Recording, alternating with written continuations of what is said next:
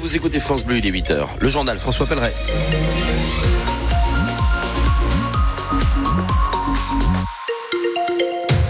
Nous signale un accident sur la 31 Au kilomètre 314, dans le sens descendant Luxembourg vers Lyon, avant la Croix de Haut Concours. Un accident s'est produit, un véhicule léger contre un camion. On, dès qu'on a des détails, euh, on vous donne évidemment la, la situation euh, euh, sur place. Le combat contre la loi immigration a mobilisé environ 600 personnes hier à Metz, François. Oui, un combat mené dans toutes les villes de France à quatre jours de la décision du Conseil constitutionnel validera, validera pas cette loi du gouvernement qui a été adoptée le mois dernier grâce entre autres aux voix des députés RN ou bien euh, la censure euh, du Conseil constitutionnel pourrait toucher seulement quelques articles. En tout cas, les opposants, eux, rejettent en bloc cette loi. Ils l'ont dit hier matin à Metz derrière une grande banderole où il était inscrit Marche pour la liberté, l'égalité, la fraternité. Leurs espoirs sont grands, Mathilde Ansker. Elle marche avec deux de ses amis. Sylvie croit encore que manifester peut changer les choses et faire retirer la loi immigration. Qu'elle soit votée ou pas, nous on peut toujours être là. Elle n'est pas actée, donc même si c'est voté, après elle peut être détricotée. D'autre part, nous on est tous d'origine étrangère. Hein. Moi je suis d'origine allemande, même si je suis blanche comme une endive. C'est ça qui fait notre richesse. Hein. Un peu plus loin, on croise Sébastien, drapeau CGT à la main. Pour lui, le texte peut encore être jeté à la poubelle, car il y a un précédent. Vous savez, euh, Monsieur Chirac euh, avait abandonné le CPE euh, face à la contestation. Alors là, on espère que Monsieur Macron ne promulgue pas cette loi clivante. Alors, Emmanuel Macron ou le Conseil constitutionnel, le président de SOS Racisme en Moselle, Jean-Rémy Douchimi-Imana, compte sur les deux pour empêcher la loi d'entrer en vigueur. Et c'est bien pour ça qu'il est dans la rue. Bah, il n'est jamais trop tard. C'est une façon de montrer, de réveiller les esprits par rapport à cette loi, de dire qu'on n'accepte pas ce qui se passe. Il y a encore deux étapes et tout est possible. Et il promet de continuer à marcher contre cette loi immigration autant de fois que nécessaire. Mathilde Ansker, parmi les 600 et quelques manifestants hier matin à Metz, les comptages cumulés dans le pays font état de 75 000 manifestants. Ça, c'est le comptage du ministère de l'Intérieur. Euh, c'est le double selon la CGT. Le gouvernement et le ministre de l'économie en particulier sont attaqués sur la hausse du prix de l'électricité, quasiment 10% de plus du tarif réglementé à partir du mois prochain pour les ménages, pour les petites entreprises. Bruno Le Maire cherche à sortir du bouclier tarifaire. Il coûte beaucoup aux finances de l'État depuis plus de deux ans.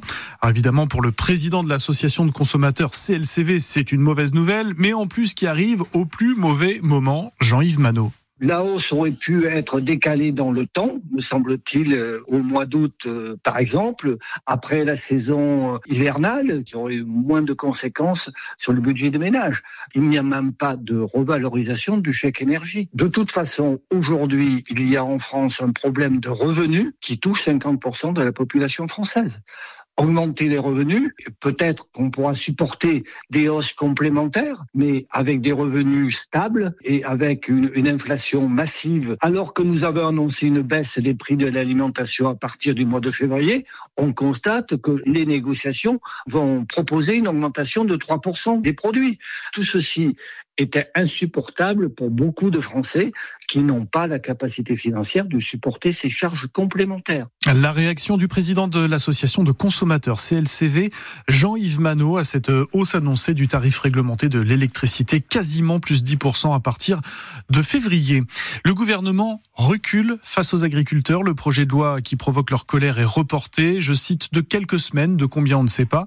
Le Premier ministre Gabriel Attal prend le dossier en main. Il recevra ce soir le syndicat qui règne dans le secteur, la FNSEA, accompagné de son pendant des jeunes agriculteurs. La profession dénonce la pression réglementaire, les normes écologiques imposées, euh, sans compter le prix de leur carburant pour euh, leurs engins, le gazole euh, non routier, qui augmente petit à petit. L'acte héroïque du gendarme Arnaud Beltrame sera au cœur du procès qui s'ouvre aujourd'hui, le procès de l'attentat de Trèbes et de Carcassonne. Il ne se tiendra pas dans l'Aude, mais à Paris, devant la cour d'assises spéciale. C'était il y a quasiment six ans. Un jeune habitant de Carcassonne avait assassiné quatre hommes, dont le lieutenant-colonel Beltrame. Celui-ci s'était livré comme otage dans un supermarché pour faire libérer une femme. Le terroriste avait ensuite été abattu par la police. C'est donc six hommes et une femme de son entourage qui seront jugés pendant un mois. Il faudra oublier le train chez nos voisins allemands de mercredi à lundi inclus. Les cheminots annoncent ce matin six jours de grève, une durée historique. Le bras de fer se durcit entre le syndicat GDL et la Deutsche Bahn. La défaite de mercredi dernier à domicile contre Brest euh, n'aura pas eu d'impact finalement sur les Dragons. Le club de Metz Handball a signé une victoire hier en Ligue des Champions, 30 à 24. C'était en Pologne à Ljubin.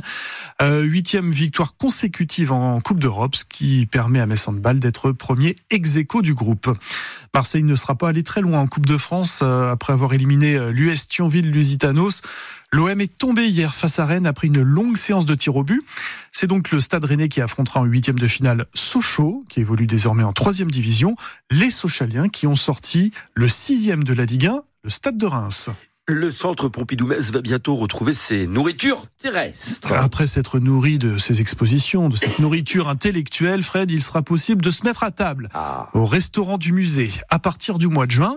Un restaurant qui est vide depuis euh, deux ans et qui sera donc repris par un chef étoilé de Nancy, celui qui tient la maison dans le parc. Il s'appelle Charles Coulombeau.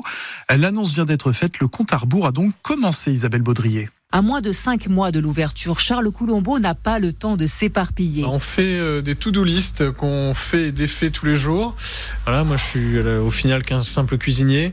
Le mieux entouré on est, le plus simple ce sera et, et le plus efficace. Voilà. L'équipe d'une vingtaine de personnes est partiellement constituée pour offrir le midi des plats revisités tels la blanquette de veau au wasabi et le soir un menu omakase selon la volonté du chef en japonais. En fait, ce sont de longs menus dégustation euh, basés bah, sur les produits frais, les produits locaux.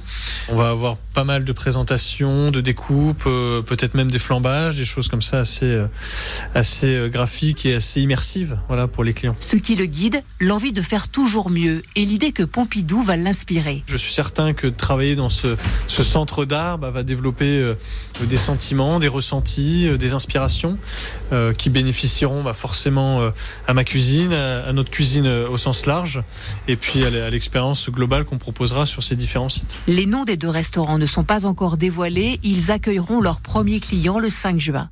Isabelle Baudrier qui nous annonce donc euh, la reprise du restaurant du centre Pompidou-Metz, ouverture le 5 juin.